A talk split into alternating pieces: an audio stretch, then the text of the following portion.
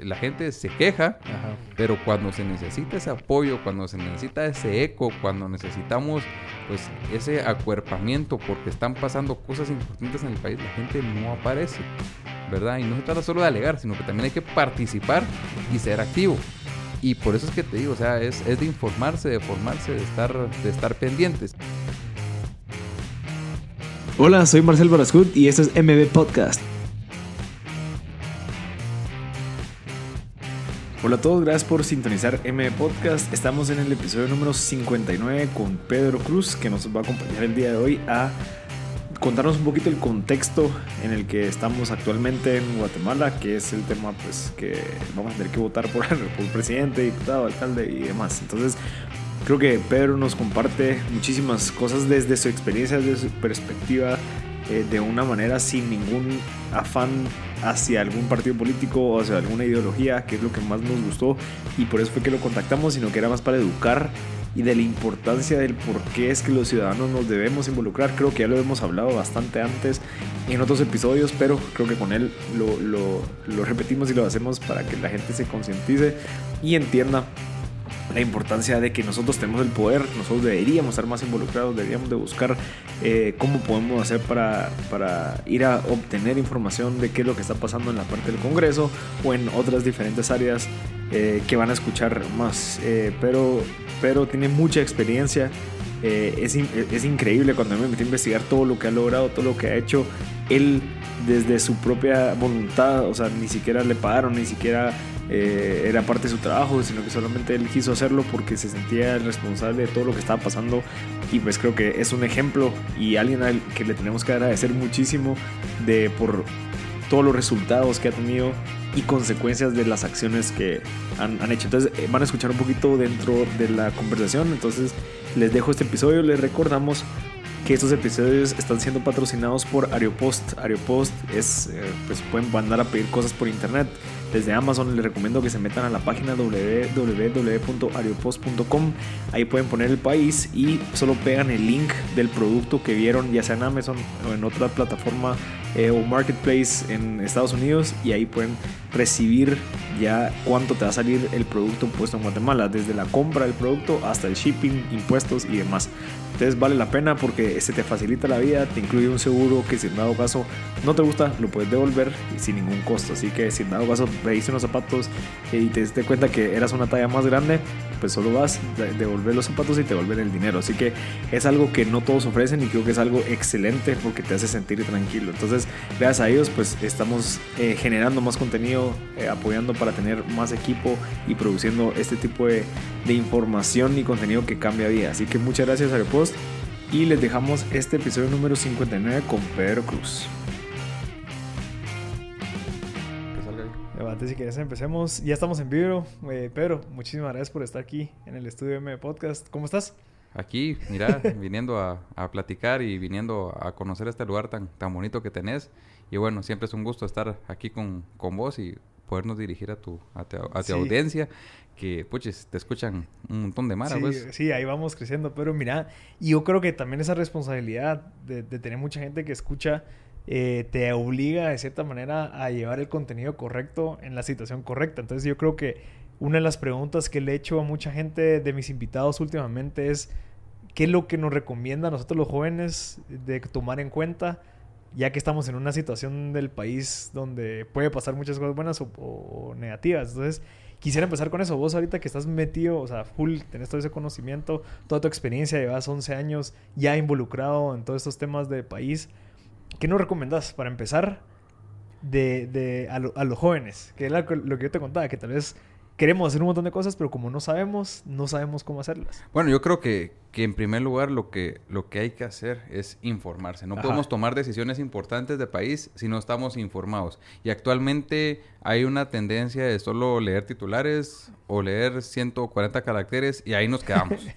o sea, esa es la noticia. Sin embargo, nos olvidamos del contenido, nos olvidamos de, de leer y de interpretar la forma en la que, en la que está estructurada una, una noticia, un comunicado, etcétera. Yo creo que lo, lo, primero que hay que hacer, sobre todas las cosas, es, es informarse. Okay. Entender cómo funcionan las cosas. Y para eso, pues necesitamos también de formación y en la formación va también la capacidad de poder entender cómo se hacen las cosas, qué es lo que está pasando alrededor de, de nosotros. Y cuando hablamos, por ejemplo, del tema electoral, quiénes son los candidatos, para qué se están postulando, cómo funciona un Congreso de la República, cómo funciona, por ejemplo, la función de un presidente, que un presidente no es el que lo hace todo también, ¿verdad? Entonces, entender cómo es que, que funciona todo y, y luego poder tomar eh, decisiones. Yo creo que en, en, estos dorados tiempos no hay excusas. No deben de existir excusas porque tenemos un celular y en cualquier momento tenemos tiempo libre, podemos meternos a, leer cosas, podemos leer noticias. Desafortunadamente se ha perdido mucho la, la cultura de, de ver noticias, de escuchar noticias, de leer periódicos, porque todo lo queremos ver en el celular. Bueno, entonces aprendamos también a utilizar el celular de una manera adecuada y que no nos quedemos solo con estar viendo historias de Instagram, tweets, eh, eh, comentarios de, Facebook, videos de, YouTube, sino vayamos más allá. Hay formas de ir más allá. Sí, al final la idea de, informarse y educarse es poder llegar a tener un pensamiento crítico de uno mismo. O sea, no, ah, porque mi papá dice que él es el mejor, eh, yo voy a votar por él también. Al final uno puede, o sea, diferir incluso de, los, de las personas más cercanas, porque puede ser de que a vos siendo un emprendedor te conviene más este tipo de propuestas o planes de gobierno que una persona que todavía no es emprendedora, pero también está buscando el fomento del desarrollo de las personas dentro de las empresas. No sé, tal vez como que hasta entender eso, de que no nos dejemos llevar por lo que dicen nuestros seres cercanos, de cierta manera. No, por supuesto, y, y, te cuento que, que, con un grupo de amigos de, del colegio, pues hicimos un, un chat y me han hecho muchas preguntas sobre los candidatos. Yo, estoy tratando de ser súper imparcial y tratando de, de, contestarles pues las preguntas que tienen porque entiendo pues cada uno puede tener distintos puntos de, de vista. Eh, estoy pues aceptando que cada uno va por algún candidato distinto, pero eso no deja por un lado la, la, parte de la participación ciudadana, la parte de la formación, la parte de comprender que pues hay que entender que todos podemos pensar distinto, más todos sí queremos una Guatemala mejor y diferente. Ok, va, si quieres hagamos ahorita, eh, no sé si me puedes ayudar a entender el contexto de lo que está pasando ahorita en la actualidad. Sabemos de que hay 21 partidos políticos, si no estoy mal. ¿Por qué es que hay tantos? ¿O cuántos hay? hay? 29, 29 partidos, son. 29 partidos. Existen 29 partidos políticos, hay 26 eh, en contienda por la presidencia de la República. Y, y bueno, es una democracia súper amplia, participativa tal cual lo que significa la, democracia. Y, y bueno, eh, ¿qué está sucediendo en el país? En primer lugar, y ese es mi punto de vista, no quiere decir que sea la verdad absoluta, yo considero que hay una falta de liderazgo real y representativo en Guatemala. No tenemos un alguien que nos mueva, que nos inspire, que nos toque los corazones para que podamos tener la voluntad de hacer las cosas. Eso es lo que yo creo que en este país está faltando. Vemos esta contienda electoral, electoral con muchos candidatos que están queriendo llegar a ser presidentes. Unos tal vez no van a sacar ni los votos suficientes para poder sobrevivir, porque hay una cantidad de votos que exige eh, el Tribunal Supremo Electoral, un porcentaje, si no estoy mal, como el 6% del, del total. No lo van a llegar a conseguir muchos y los partidos van a desaparecer. Sin embargo, pues para muchos el participar como candidatos pues les da un cierto estatus a nivel internacional y dicen que son candidatos y, bueno, eso es otro rollo. Pero ¿qué está pasando? Yo te estaba comentando que hay falta de liderazgo real y representativo. También pues nosotros tenemos la culpa porque no le hemos exigido a nuestras autoridades que cumplan con sus funciones. Reaccionamos ya muy tarde. Somos muy reactivos, los guatemaltecos somos muy reactivos. Eh, enfrente de nuestras narices están pasando muchas cosas. Decimos, ah, es que ni modo, no va a pasar nada, pero tenemos que tratar de evitar de, ese, de que ese no va a pasar nada, pues no suceda. Lo, lo evitemos, lo prevengamos que eso suceda. ¿Y eso cómo, cómo se da? Pues en primer lugar, exigiéndole a nuestras autoridades que cumplan con sus funciones. Porque si nosotros elegimos a alguien, ese alguien se convierte en nuestro empleado. ¿Por qué? Porque a nosotros sí nos exigen que paguemos nuestros impuestos para que puedan ejecutar la obra pública, para que puedan pagar eh, salarios, nóminas, etcétera. Pero nosotros también podemos exigir a ver, muchos de los que nos van a estar escuchando en estos momentos se preguntarán, bueno, es que yo no uso los hospitales públicos, por ejemplo. O el transporte público. o el transporte público o la educación pública, pero eso lo estamos pagando nosotros. Si bien es cierto, son otros los, los que se benefician, pero también al mejorar estas condiciones, la, salud, el transporte, la educación, también nosotros mejoramos las condiciones de vida alrededor de nosotros y podemos mejorar el, desarrollo de, del país. Son muchos componentes que, que van de la mano. Yo te estaba mencionando y regreso al punto de que no tenemos un liderazgo real y representativo que mueva, que toque y que realmente quiera hacer algo por este país. Hay muchos discursos, sí, hay muchas eh, ideas en el ambiente, también, pero no hay un norte y somos muchas veces los políticos han sido muy egoístas también con, con el país porque alguien empieza a hacer algo bueno y después de los cuatro años lo quitan y empiezan otra cosa y cada cuatro años se renuevan las ideas, se renuevan, estas ideas se llaman políticas públicas que marcan el rumbo del país en algún tema en, en específico y, y no, no pasa absolutamente nada. A diferencia de países europeos donde se mantiene una política pública y no importa quién, quién tome el mando, solo le cambia un poquito el tema ideológico lo desvían un poco a la izquierda o hacia, o hacia la derecha, pero se mantiene los objetivos para los cuales la política pública son, son trazados. Y para esto, el, ese, este liderazgo real y representativo que te estaba mencionando al principio, pues debe de comprender de que un país, en primer lugar, no se va a cambiar en, cuatro, años. Eso la tenemos que tener súper claro. Un país necesita por lo menos unos 12 años para que los cambios sustanciales se vean. Pero al mismo tiempo, un líder que quiere llegar a gobernar a este país debe de darle pues cuotas de, de, triunfos también a la, a la, ciudadanía que están haciendo cambios y ahí es donde los cambios se tienen que ver a corto plazo, cosas que la gente lo pueda sentir, pero también que puedan marcar un rumbo a mediano y largo plazo. Y eso se llaman políticas públicas y darle continuidad a un rumbo de país. No podemos estar viendo que, cada cuatro años este es el plan del cambio de país eh, de, dentro de 20 años y de ahí lo vuelven a, dentro de cuatro años vuelven a presentar otros 20 años que quieran cambiar Guatemala. Entonces cada cuatro años van aplazando ese cambio de, de 20 años. Aquí necesitamos que los políticos, que la gente entienda que necesitamos un rumbo de país. Y al mismo tiempo, la ciudadanía debe estar informada, debe estar formada, debe estar atenta y, y, sobre todo debe estar exigiéndole a nuestras autoridades. Si bien es cierto, tenemos un momento en las elecciones donde a través de nuestro voto pues podemos elegir a las autoridades, también tenemos un, un momento de poder darle dar continuidad a que esas autoridades que estamos eligiendo con, con nuestro voto cumplan. Exacto. Porque no, no, no podemos quedarnos con los brazos cruzados. Ya elegimos, ya cumplí mi función de ciudadanía. No, es que, vieras, es súper difícil que el resto del tiempo, los que estamos pues, eh, en, en el día a día con, con esto, y nos encontramos con, bueno, mucha, eh, ahorita está pasando algo en el Congreso o en la Corte Suprema de Justicia o tenemos que ir a alguna institución clave porque va a suceder algo. Instituto de Defensa Pública Penal, eh, se está eligiendo eh, fiscal general, se están eligiendo jueces, magistrados. No aparece nadie.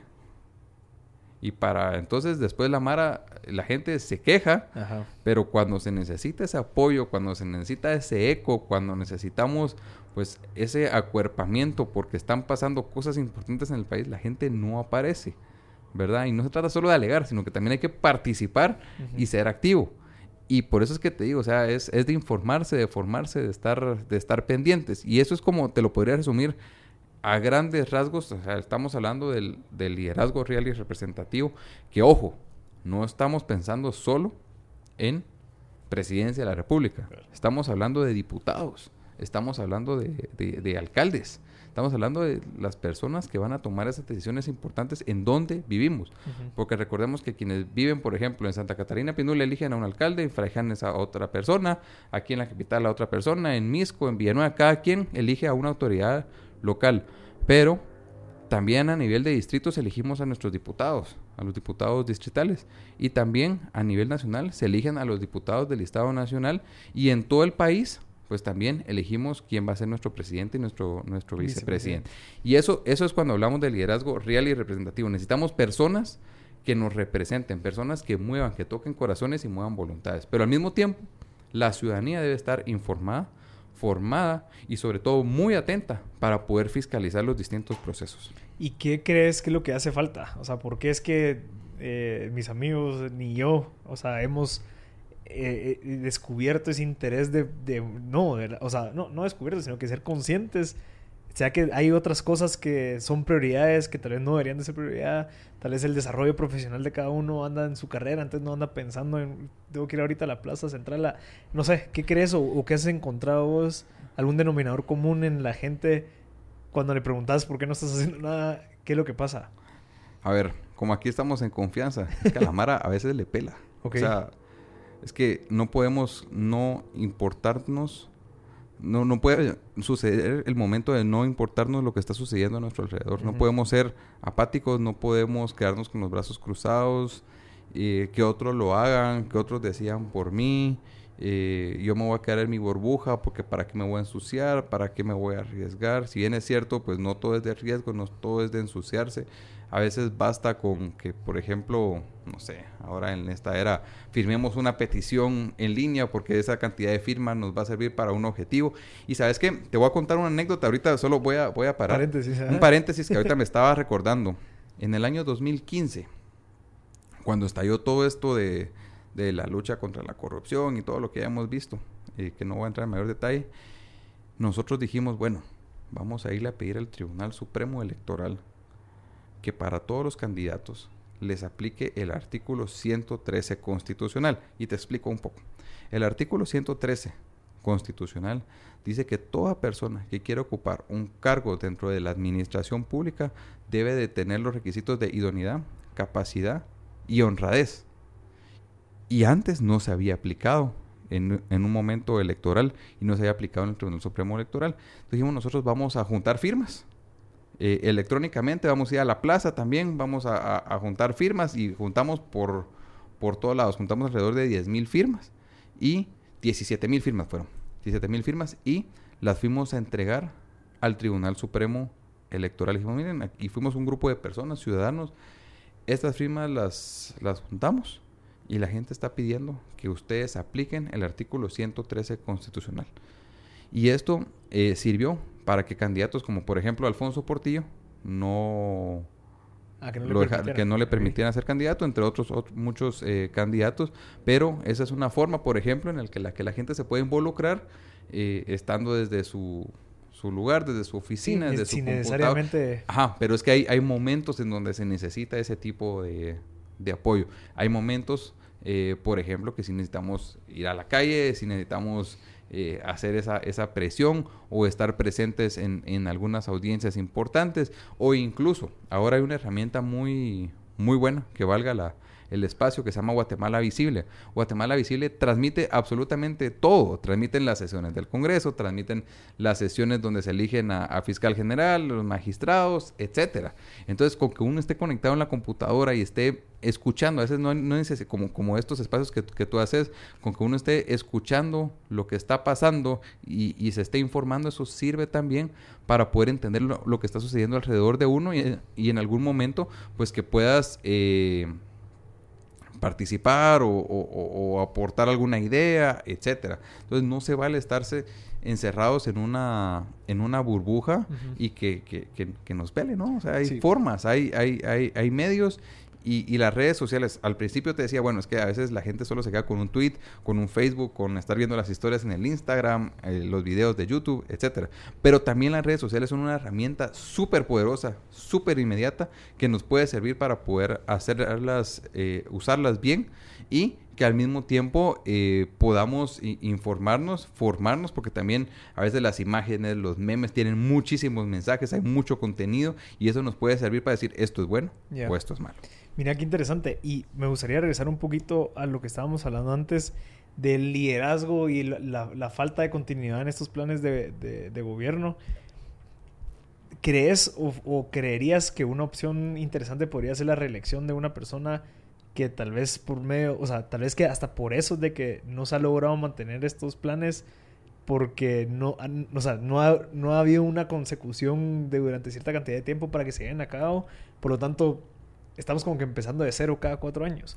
¿Cómo, o, ¿Cuál crees que sería la, la, la, respuesta a este problema que tenemos? A ver, La reelección presidencial creo que no sería una opción. Ok. Y la constitución igual no, no, no lo permite y sería entrar en un, en un tema que, que, no vamos a entrar en estos momentos. Se pueden reelegir diputados, se pueden reelegir eh, alcaldes. Lo que falta y lo que pasa en este país es una falta de cultura política. Los partidos en Guatemala, yo lo he dicho en muchos, muchos medios, se activan una vez cada cuatro años y en los siguientes años están muertos. No se trabajan en las bases, no se trabaja en la estructura, formación de cuadros, formación política. Ahora se dice mucho es que las ideologías, ¿para qué? Yo te diría, pues tal vez ya se perdió como ese norte, pero a veces las ideologías te sirven para marcar cuál va a ser el norte para conseguir los objetivos específicos, ¿verdad? Si bien es cierto, es importante buscar consensos, entender que muchas las personas piensan distinto y que hay que ser amplio, etcétera, y todo lo que se dice, perfecto. Pero a veces también es importante meterle más contenido a, a, lo que estás buscando y a que la gente se, se, forme con esto. Yo siento que los partidos políticos, comparado con lo que he conocido en, en otros países aquí en Guatemala, la cultura política está muerta. Y entonces es que en el Congreso pasan muchísimas cosas que ni nos enteramos porque los partidos no funcionan, porque los afiliados solo son de papel, la gran mayoría, son puras firmas que se consiguen para formar estos partidos. Y de ahí, pues llega el momento de las elecciones, otra vez se activan, desafortunadamente venden las, las casillas de, las diputaciones al, mejor postor, al que le hace el favor, al que le da la plata, al que le consigue tal cosa, y eso te estoy hablando de la casilla de la 1 a la 5. Y el resto son puro relleno. Y, desafortunadamente muchos ni van a entrar. Solo es para la foto y parece que son candidatos, que era lo que te hablaba al principio. Yo creo que ese es uno de los principales problemas eh, en este país, que los partidos políticos no funcionan. Y tal vez yo le agregaría, ¿cómo podemos mejorarlo? Pues en base a lo que he aprendido en otros países, creo que es importante que se legalicen en Guatemala las elecciones primarias para poder activar a los partidos políticos en, el resto del tiempo, como por ejemplo se hacen en Estados Unidos, que se postulan 10 candidatos por el Partido Demócrata y la gente del partido elige quién es el mejor candidato y, entonces eh, y después lucha contra el otro y, y, creo que eso es algo que se debería promover, se hace en muchos países y creo que eso activaría un poco más la cultura política. La política debería ser vista como un honor el poder representar al resto de personas y no debería ser vista como una porquería, como el hijo de diez mil tantas, como cuántas cosas se hablan en, en, en, el ambiente. Y desafortunadamente así es, porque los políticos se lo han ganado, porque no nos han dado resultados, porque se roban el dinero del pueblo, porque no sucede absolutamente casi nada. Y, ahí es donde pues se pierde pues ese, ese honor. Yo creo que la política hay que verla como un honor, el poder representar a, las personas y por eso mismo es que desde hace muchos años yo he estado hablando de que debemos de recuperar el significado de la palabra política. Te lo explico. Hay una política partidista que, que, es participar en un partido político y llegar a ocupar un cargo público. Pero también vos y yo podemos hacer una política cívica, una política ciudadana. Y es tan fácil empezar con, por ejemplo, si vemos una cáscara de banano eh, tirada en la calle, la recogemos, la tiramos a la basura. Es tan fácil decir, por ejemplo, nos ponemos de acuerdo con, con mi vecino y, podemos pintar, por ejemplo, la, la acera en la calle. O es tan fácil como decir, miren, eh, ahí en el barranco hay algún problema o, miren, ¿por qué no le decimos a la gente que vaya más despacio en la calle? ¿O por qué no ponemos un rótulo que diga eh, hay niños jugando? Hay muchas cosas, pero es ese tipo de política ciudadana, cívica, constructiva, que todos lo podemos hacer y todos podemos ayudar ayudar a mejorar nuestro entorno, que obviamente tiene que ir de la mano con una política partidista para poder ejecutar desde la administración central pero todos podemos hacer una política cívica, una política ciudadana, que es lo que yo estoy tratando de incentivar desde hace más de 12 años de los diferentes espacios de, participación.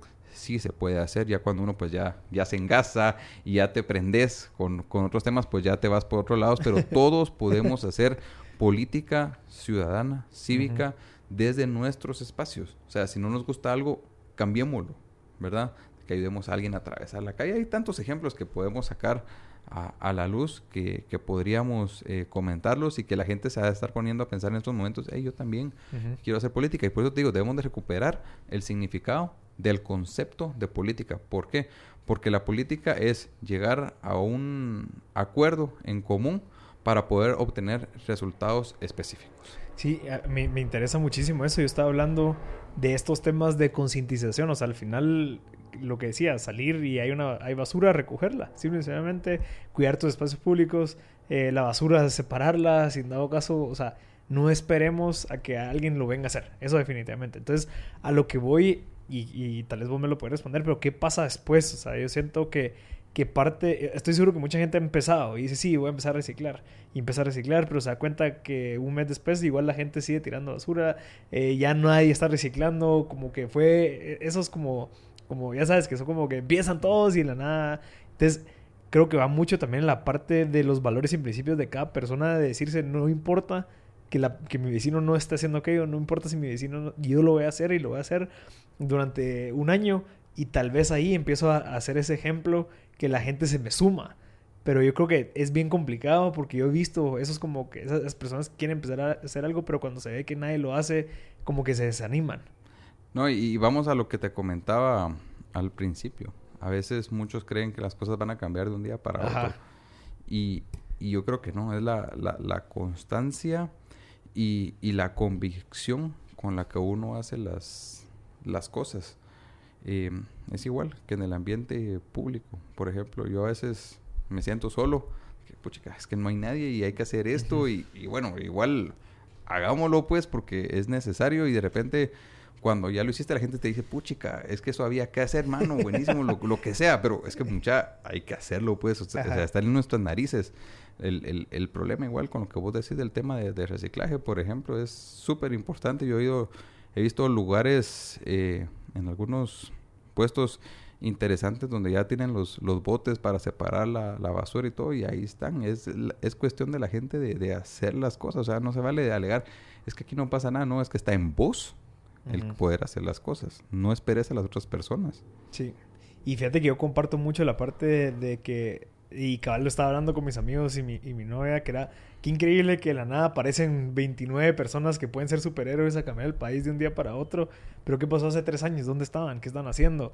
Eh, están agregando valor, lo están haciendo bajo la sombra y ahorita que ahí está la opción, ya salen a, a venderse como el mejor postor o solamente están aprovechando esta oportunidad para llamarse superhéroes y llegar a hacer algo siento que es una como mala estrategia, como que incluso de mercadeo.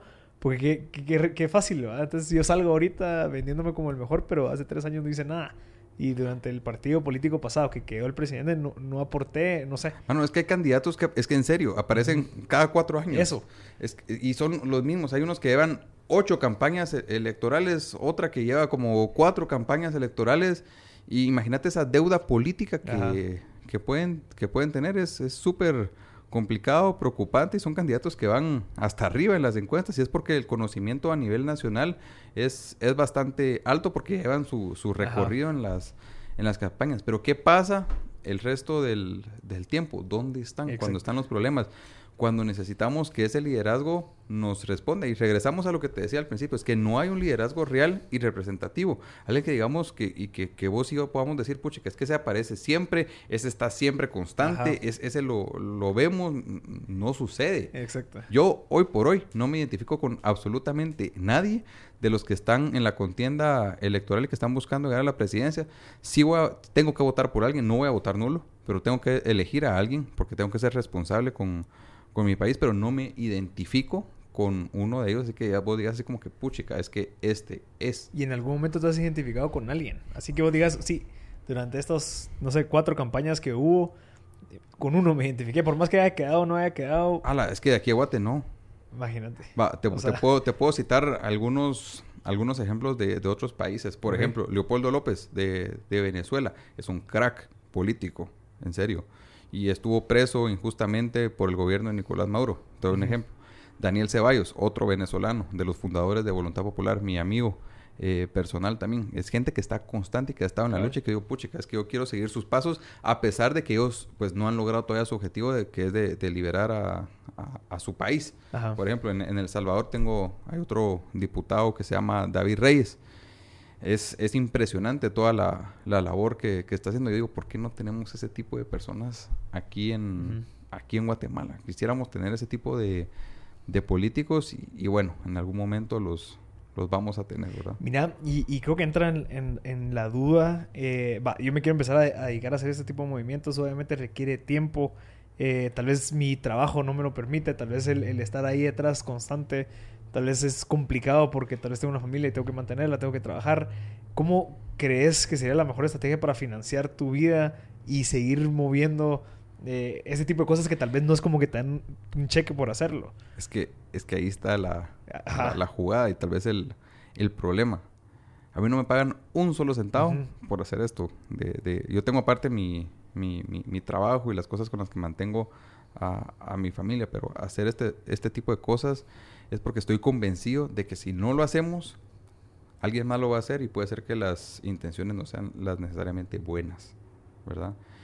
Es cuestión de estar convencido, es cuestión de querer a tu país. No estoy diciendo que los que nos están escuchando pues no quieran a, a Guate, pero para poder hacer ese tipo de cosas tienes que estar convencido, tienes que querer a tu país, tienes que tener, tienes que tener la intención de cambiar eh, las cosas, por lo menos a alguien o algún grupo de personas, cambiarlas y poder dejar un legado. Yo uh -huh. creo que eso es lo más importante. Sí, al final estás tan enamorado del problema que tus soluciones pueden ser cualquiera. O sea, al final puedes agarrarlo desde este frente a aquel frente, pero que estés solucionando ese problema es lo que te motiva a pesar de que, no sé, tal vez quisiste hacer una reforma y no, se, no te la permitieron, bueno, pues pruebo de otra manera y si no me la permiten, bueno, pruebo. Es que uno, uno, uno se engasa, y, en serio, o sea, te, te, te picas con, con, querer hacer algo por, por el país porque vas viendo, bueno, es que ahorita sucede esta, después sucede otra cosa, puchica, muchacho, ahorita está sucediendo un montón de cosas y te quedas así como a la madre y hacia dónde le voy, no, vámonos hacia este lado. Entonces, yo creo que todos los días pasan cosas distintas, sí te tenés que, que enfocar porque tampoco puede ser un un todólogo, porque yo creo que también es esos que se la llevan de que hablan de absolutamente todos los temas. A veces no hay que creerle todos, porque si bien es cierto, son, son muy buenos para, para hablar, pero yo creo que, que tampoco hay que tirarle a, a, todo. Yo a veces sí he bateado pues algunas entrevistas y algunos espacios porque me considero que tengo que enfocarme en algunos temas, en, en seguridad, en construcción de ciudadanía, en fortalecimiento institucional y de la democracia en Guatemala, en construcción de, de cultura de, de paz en los temas de transparencia y para de contar. Yo creo que esa, esa es la agenda que, que me okay. define, porque si empiezo a tirar para muchos lados, creo que, que, que, no es Pedro Cruz.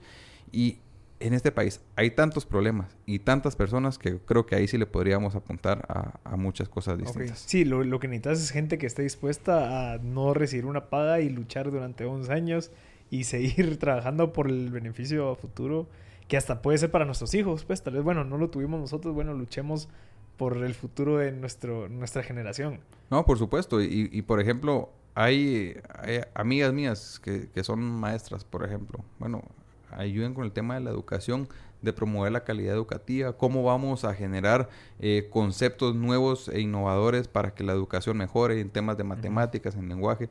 Guatemala no, no supera ni, ni, ni lenguaje y matemáticas y de repente en el Congreso ya se empiezan a hablar muchos otros temas que, que, que, solo van a llegar a complicar la situación educativa en el país, por ponerte un, uh -huh. un ejemplo, ¿verdad? Sí, o sea, a ese te referís de que están queriendo implementar, no sé, tab tablets y un montón de cosas y ni siquiera han resuelto el tema de que hay, no hay CIAs.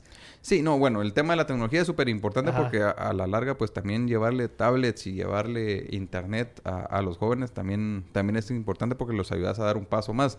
Pero también el tema de la infraestructura, cuando hablas de, de las sillas, de los escritorios y que no hay maestros, por ejemplo, y la forma en la que está la distribución de maestros en el país también no, no es tan buena. Y bueno, y a eso agregarle la, la, guindita del pastel del sindicato de maestros que no sirve para absolutamente nada más que para hacer movilizaciones y hacer tráfico en la, en la ciudad y bueno, muchas cosas. Mira, pero eh, yo, o sea, has hecho un montón de, o sea, hace poco, si no estoy mal, eh, presentaron una, no sé cómo se llama específicamente, pero se dieron cuenta que había un montón de gente que estaba contratada por el Estado para ser eh, candidato a diputado. Sí. ¿Cómo, cómo, qué fue eso? Mira, desde el 2015 que empezamos a, a hacer ese trabajo, es un trabajo 100% voluntario, la, el equipo que, que, se mete de cabeza con esto es súper, súper increíble. Nos dividimos la, las tareas. De hecho, es un trabajo que debería de hacer el registro de ciudadanos. El registro de ciudadanos, para los que no saben mucho, es la entidad encargada de recibir como los te voy a explicar, como los formularios de las personas que quieran optar a un cargo de elección popular y que luego dice, este sí puede ser candidato. Un filtro. es como el primer filtro. como una admisión. Es, es como la admisión, ajá, buen concepto. Es la, admisión a, a, las elecciones, ¿verdad? Entonces nosotros desde el 2015 empezamos a darnos cuenta de que uno de los principales problemas, porque hay muchos, pero uno de los principales problemas de, muchos de los candidatos es que tienen contratos con el Estado. Y entonces lo que qué hacen... significa? Eh, a ver, en primer lugar, no está mal ser, tener un contrato con el Estado si vas a hacer una obra o si vas a prestar un servicio. A ver, dejémoslo claro. Pero si vos te vas a beneficiar de esa obra y de ese servicio para postularte como candidato, sí está mal, porque estás extrayendo los fondos del Estado para presentarte como candidato. La ley dice, la constitución dice esto. En el artículo 164 dice que ninguna persona que quiera optar un cargo de diputación tiene que ser contratista del Estado. O sea, vos no tenés que tener un contrato con, el Estado si quieres ser diputado, porque después hay como conflicto de interés. Y aparte, dentro de las reformas que se hicieron a la ley electoral y de partidos eh, políticos, menciona que los cuatro años antes de presentarte como candidato, no puedes tener un contrato con, con el Estado. Entonces lo que hicimos nosotros es, del 2016 para la fecha, quienes aparecen en Guatecompras, basándonos en los listados que había publicado el Tribunal Supremo Electoral, y eso fue lo que presentamos. Es algo... Tan sencillo. Sí, o sea, que lo pueden hacer también en el, en el registro de ciudadanos y no lo hacen anteriormente ya lo, ya lo habíamos hecho, lo habíamos presentado, se quedaron pues varios eh, candidatos habían quedado fuera de asumir como, como diputados y, bueno, ahora estamos haciendo lo mismo, solo que lo hicimos como más, más amplio, más grande, agarramos los cinco primeros lugares de cada uno de los listados, tanto distritales como listado nacional de cada uno de los partidos políticos y más de 135 personas pues detectamos que, que tenían algún problema 21 de los 26 partidos políticos que están postulando candidatos, pues presentan algún, por lo menos un, candidato que tiene un contrato con, con, el Estado. Y bueno, es un trabajo que lo hicimos con mucho amor para el país, se lo presentamos al registro de ciudadanos y esperamos que, que él sea, porque aquí sí hay que ser pues muy institucionales, muy correctos dentro de la línea de cómo funciona el país y esperar que las instituciones funcionen. Si bien es cierto, vamos a presentar algunos recursos para ayudar a, empujar a que este engranaje funcione, sí vamos a respetar la decisión final. Mira, ¿y qué, qué, conlleva esto? ¿Has tenido problemas de seguridad? ¿Has tenido problemas con amenazas? ¿O has tenido algún, pues, tema con esto? Porque estás tocando, o sea... Es que tocas intereses. Ajá. Es que tocas intereses, tocas personas, y tocas a los partidos políticos, y tocas a los que muchas veces hacen el negocio con el encargado del partido, pues pero eh, sí, sí, sí recibimos la primera vez, de, ahorita llevamos tres listados, la primera vez sí recibimos unas, unas llamadas así como, mira, voy a salir a despotricar contra vos, voy a salir a hablar mal de lo que estás haciendo. Eh, a las personas que nos llamaron, dijimos, ok, estás en tu derecho. No pasó nada, pues, o sea, realmente solo son, son intimidaciones. Pero a la larga, si estás convencido con lo que estás haciendo, pues hay que, hay que hacerlo. Y como me dijo alguien, Pedro, si tenés la información, presentarla. No te quedes con los brazos cruzados. No te quiero ver que te quedes ahí dudando. No, hay que hacerlo. Qué, qué, interesante. ¿Y por qué el, registro no, no, hizo nada? ¿Sabes que es por falta de tiempo y interés? Ah, no, hombre, es que está re mal hecho, la verdad. El, el, director del registro de ciudadanos, el día después de que presentamos el, el, primer listado fue de 35 personas y el segundo fue de 100. El día después de que presentamos el, listado de 35, salió diciendo que ellos se basan en la declaración jurada que presenta pues los, los candidatos y le creen. Y si nadie presenta algo en contra, le creen. ¿Verdad? Entonces, es súper interesante porque, o sea, asumimos que el registro de ciudadanos le cree a todas las personas lo que están presentando en su declaración, en su declaración jurada. Mm. Y por eso pues nosotros presentamos esta información y, y, bueno, esperamos que también él, ya que la tiene, pues haga algo, pues. Interesante. Mira, y ahorita, bueno, ya estamos a un mes. Bueno, no, a, ¿qué? ¿Tres semanas? Estamos a tres semanas. A tres semanas. Eh, no sé, ¿qué, ¿qué, es lo que ves? O sea, ¿cómo es el panorama? ¿Crees que, que lo que puede pasar va a ser peor de lo que ha pasado? Eh, no sé, tal vez para... A ver, muchos están diciendo de que estas elecciones están deslegitimadas. Eso, no es cierto. Eso no es cierto. Eso no es cierto porque se han dado los procesos adecuados, se, se ha buscado que, que, las cortes fallen como tienen que fallar. A veces nos gusta, a veces no nos gusta. Hay que seguir la línea institucional de este país. Yo soy muy institucional y muy apegado. Aunque uno no esté de acuerdo, tenés que hacerlo porque es una forma en la que fortaleces las instituciones de, de, Guatemala. ¿Qué puede pasar? En primer lugar, hay que hacer un llamado importante a que la gente el próximo 16 de junio vaya a votar. Eso es lo más importante. Necesitamos la participación de todos. No se vale que no me gusta si no fuiste a votar.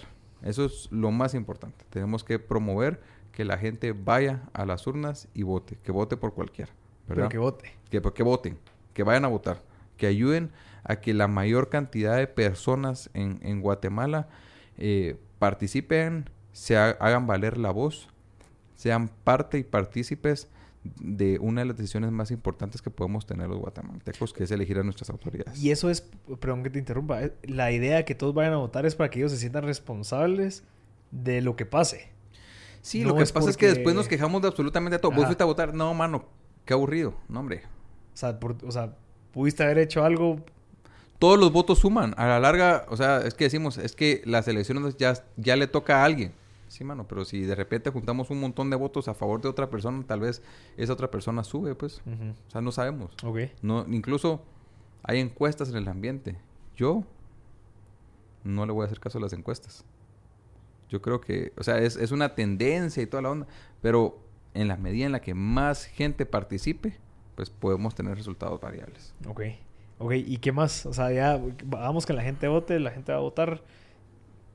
Bueno, hay que darle seguimiento a nuestra decisión. Ganó o no ganó la persona por la que votamos, pero quien está ahí nos representa.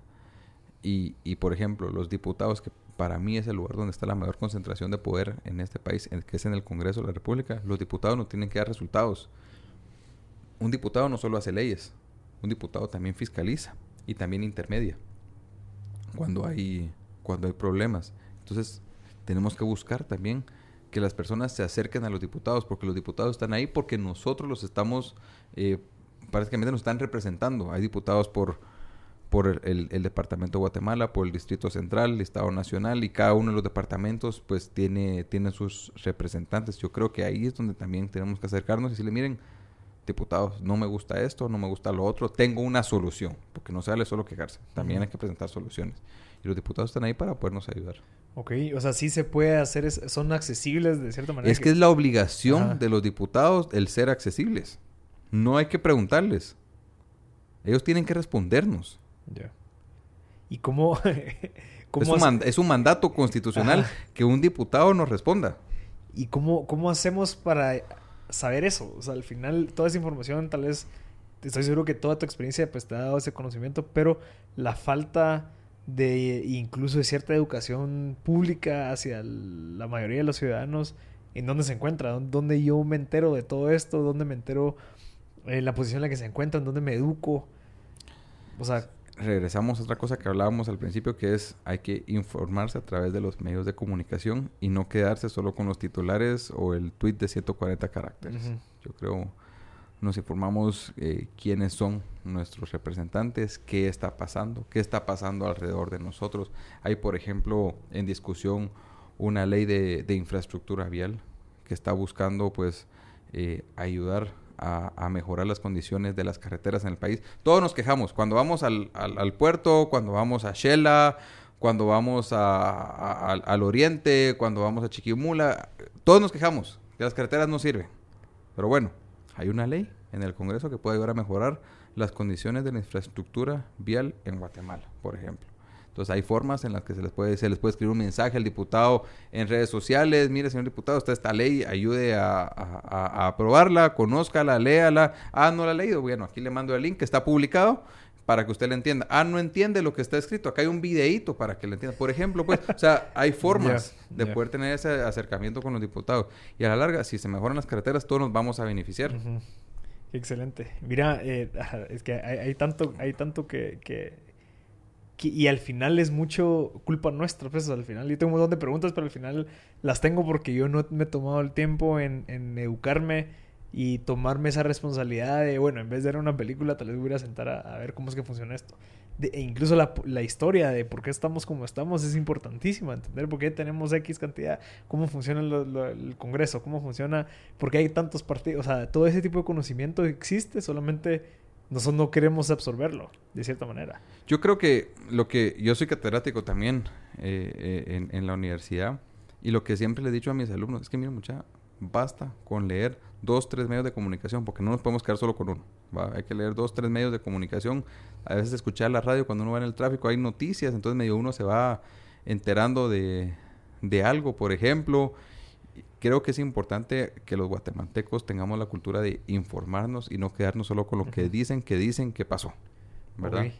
Eso, eso, eso, es, eso es tal vez lo más importante, porque eso nos va a generar conciencia de lo que está sucediendo alrededor de nosotros, conciencia de lo que están decidiendo por, por nosotros y, y, a la larga es nuestro país, pues.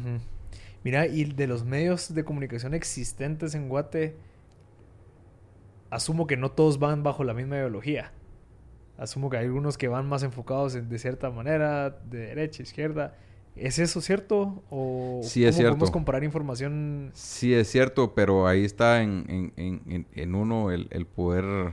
Discernir. Discernir quién, quién sí y quién no. Yo creo que uno se da cuenta. O sea, uno se da cuenta quién trata solo de destruir y quién trata de construir también. Ok, mira, y, y sigues dando un poquito a la parte eh, de cómo fue que comenzaste todo esto. O sea, al final, vos sos ingeniero, estás estudiando ingeniería, te diste cuenta que había falta cabal de lo que yo estoy buscando ahorita, que es donde podemos la gente educarse y proponer. Creaste este movimiento de jóvenes por Guatemala. Eh, y pues hace 11 años que lo, que lo llevan. Ahorita ya tenés primero Guate, si no estoy mal. También. ¿Y cómo fue? A la gran, es, es una historia interesante. En primer lugar, ah, vamos a empezar de esto. Yo no quería entrar a la universidad yo quería ser jugador de fútbol. y, y, bueno, o sea, mis papás tan lindos, siempre así como que no, tienes que estudiar, tienes que... Y, y bueno, eh, cuando entro a la universidad Rafael Landívar, eh, pues empiezo a descubrir todo lo que es el concepto de asociaciones estudiantiles. Me piqué con esa onda, yo nunca, nunca me imaginé que fuera a ir por, por ese lado. Y, empecé a participar, me empecé a involucrar más, empecé a entender cómo funcionaba. Fui secretario general de un partido de la universidad como tres o cuatro años y ahí como poníamos presidentes y armábamos y ejecutábamos es como cinco mil quetzales que nos daban a la asociación cada, cada semestre, pero, pero bueno, era, era súper súper interesante. Íbamos viendo, por ejemplo, cómo, cómo buscábamos tutores para los que necesitaban algún refuerzo en alguna, en alguna materia. Me recuerdo también que, en alguna ocasión nos dimos cuenta que ahí en el TEC de la Landívar eh, habían algunos estudiantes que estaban tirando avioncitos desde el cuarto nivel por pura gana de fregar. Entonces a mí se me ocurrió, bueno, ¿qué pasa si hacemos una competencia de avioncitos de papel y que la gente lo tire desde, desde el cuarto nivel a ver cuál es el que aguanta más tiempo en, el aire y le damos, cobramos una inscripción y le damos el, el premio, lo que se haya cobrado, etcétera, ¿verdad? Pero, o sea, cosas así que, que, uno va como encontrando pues alguna solución, algún, algún problema que, que se va dando y, y, de repente como todo en la vida pues tiene un, un, tope, ya las ideas iban más allá de lo que permitía la, la, la universidad. Y, y, finales del 2007 y principios del 2008 con un grupo de amigos dijimos bueno vamos a hacer algo por, por Guate, están pasando muchas cosas. Acaba de pasar el proceso electoral del 2007, uno siempre se queda así como picado porque pues todo el mundo en el ambiente dice vamos a ayudar a Guate.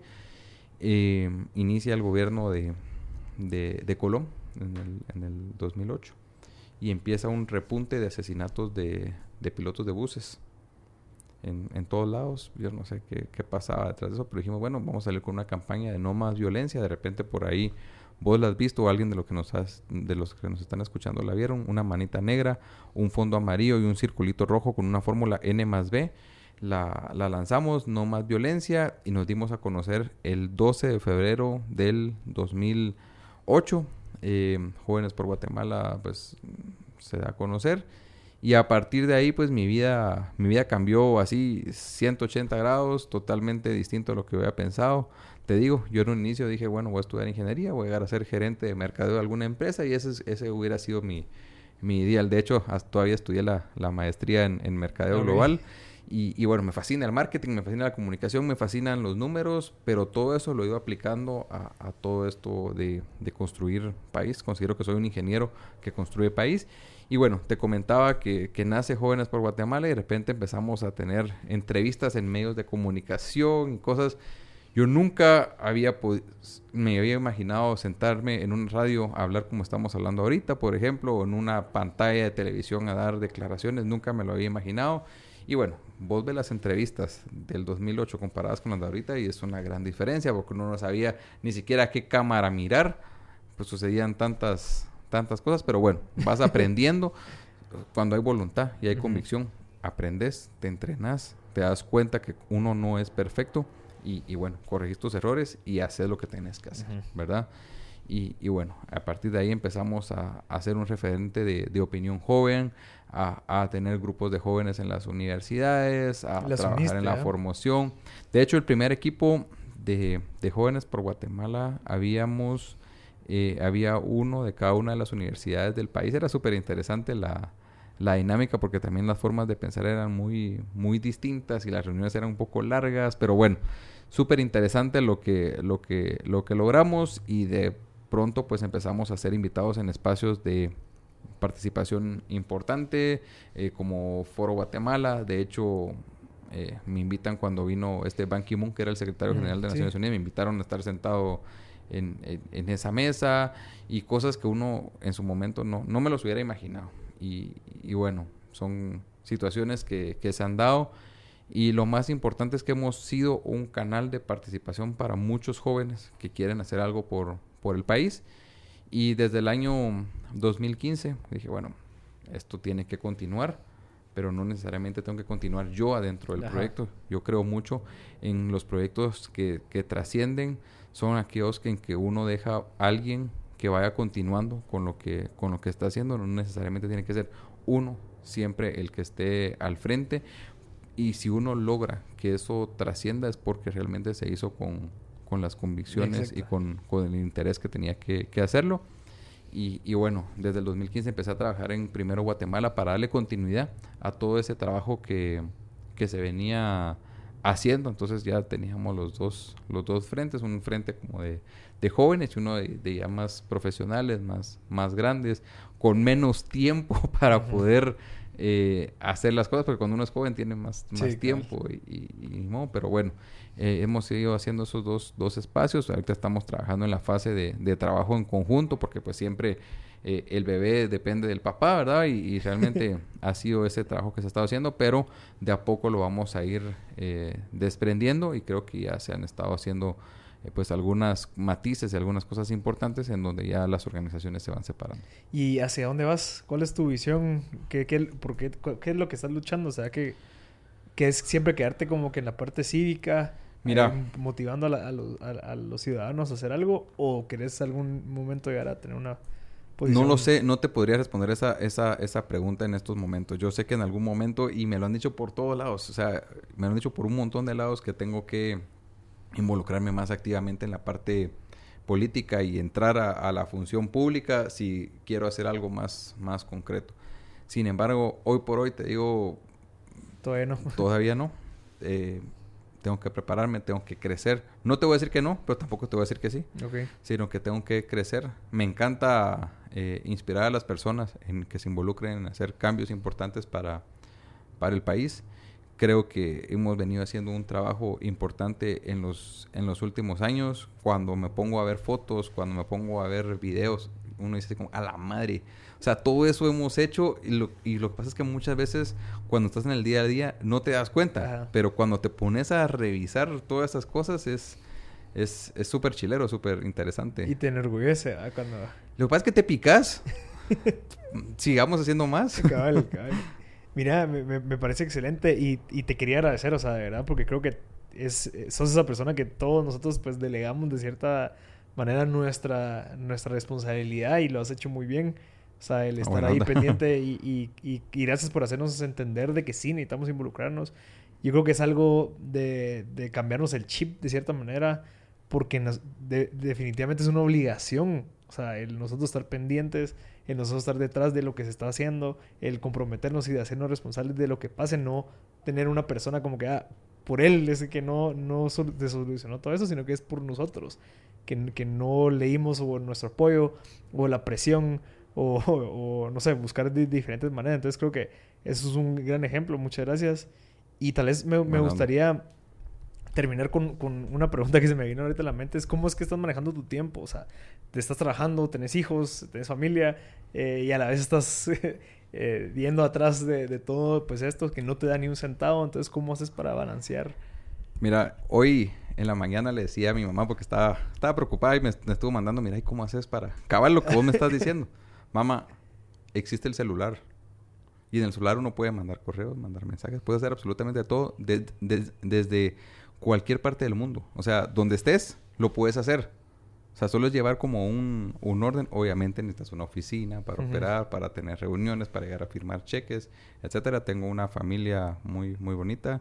Eh, mi esposa, que fue presentadora de televisión, se llama Carolina Quiñones. Eh, dos bebés espectaculares, uno de, de, dos años y una nena de diez meses. Y, bueno, ahí compartimos el, el, tiempo. Mi esposa siempre me, me, ha apoyado. De hecho, nos conocimos en la televisión. Y ahí fue donde hicimos el, el match. O sea, desde que nos conocimos, ella sabe que estaba metido en esto. Ella también participa, se involucra y, también es, parte de los, de los proyectos. Eh, mi trabajo también es súper flexible y me permite hacer este tipo, este tipo de cosas y también pues eh, es parte de, de, una responsabilidad ciudadana el poder eh, estar involucrado en, en, todo esto y creo que en la medida en la que me den permiso en la casa, en el trabajo y, y, tenga un poco de, de, tiempo, creo que hay muchos almuerzos y muchos desayunos en donde uno puede juntarse con las personas para, para hacer realidad este tipo de acciones. Mira, y para seguirte eh, y educarnos, o sea, con todo lo que estás haciendo, tal vez, no sé, de vez en cuando salís a compartir algo que, que la gente pueda aprender, ¿cómo te pueden encontrar? Bueno, eh, mi Twitter. Eh, Ahí en Twitter. Mira, a ver, mi Twitter es mi herramienta política por excelencia. Pedro F. Cruz, arroba Pedro F. Cruz. También tengo mi, mi Instagram, arroba Pedro F, F. Cruz. Creo que tanto el Instagram como el Twitter los utilizo para comunicar este tipo de cosas. Y el Facebook, pues utilizamos más los institucionales. El de Jóvenes por Guatemala, que ahora está a cargo José Andrés Sardón del, del proyecto. El Facebook de Jóvenes por Guatemala. Y el Facebook de, de Primero Guatemala, también lo, lo utilizamos. Primero Guate con el 1. 1, Ero, Guate, ¿va? Primero, primero Guate, tanto en Facebook como en Twitter utilizamos lo, lo, mismo y esas son las formas en las que estamos informando okay. cosas que estamos haciendo. Va, perfecto. Pedro, eh, ¿algún libro que nos recomendes que, que, que, te haya cambiado la vida? Hay, hay muchos libros, pero el que se me viene mm, a la mente en estos momentos se llama Haciendo Política desde el Sin Poder Ok, haciendo políticas desde el sí, sin poder. Lo hizo el padre Cabarrús de okay. la Universidad Rafael Landívar. Y, y, bueno, yo creo que es muy interesante que lo puedan leer porque explica muchas cosas que desde la ciudadanía, desde afuera, podemos eh, lograr. Y, y, bueno, es alguien de, de Guate que conoce la realidad de Guate. Qué interesante. Bueno, pues muchas gracias, Pedro, por tu tiempo. Creo que está haciendo algo súper importante en nuestro país. Y gracias por estar acá compartiendo esto. Yo sé, yo sé que hizo muchísima falta un montón de cosas que podíamos ir conversando. Pero creo que podríamos estructurar algo de una manera mucho más organizada para que podamos educar a la gente que está escuchando de estos temas tan importantes. Tal vez ya va a ser muy, muy, muy corto el tiempo, pero nos podemos preparar para la siguiente en cuatro años otra vez eh, y hacerlo bien. Así que... Yo creo que es súper importante ah. estar, estarse informando sobre el acontecer nacional, formarse. La idea que tenés es, es muy buena, hacer como cápsulas y uh -huh. cosas así que a veces a la gente le, le, le, encanta y uno dice, ah, la gran es que eso, eso sucede, es tan Ajá. fácil, pero no, no sabía. Y, y, bueno, es un gusto poder estar aquí con, con vos y cuente conmigo para lo que necesiten. Perfecto, pero muchas gracias. No.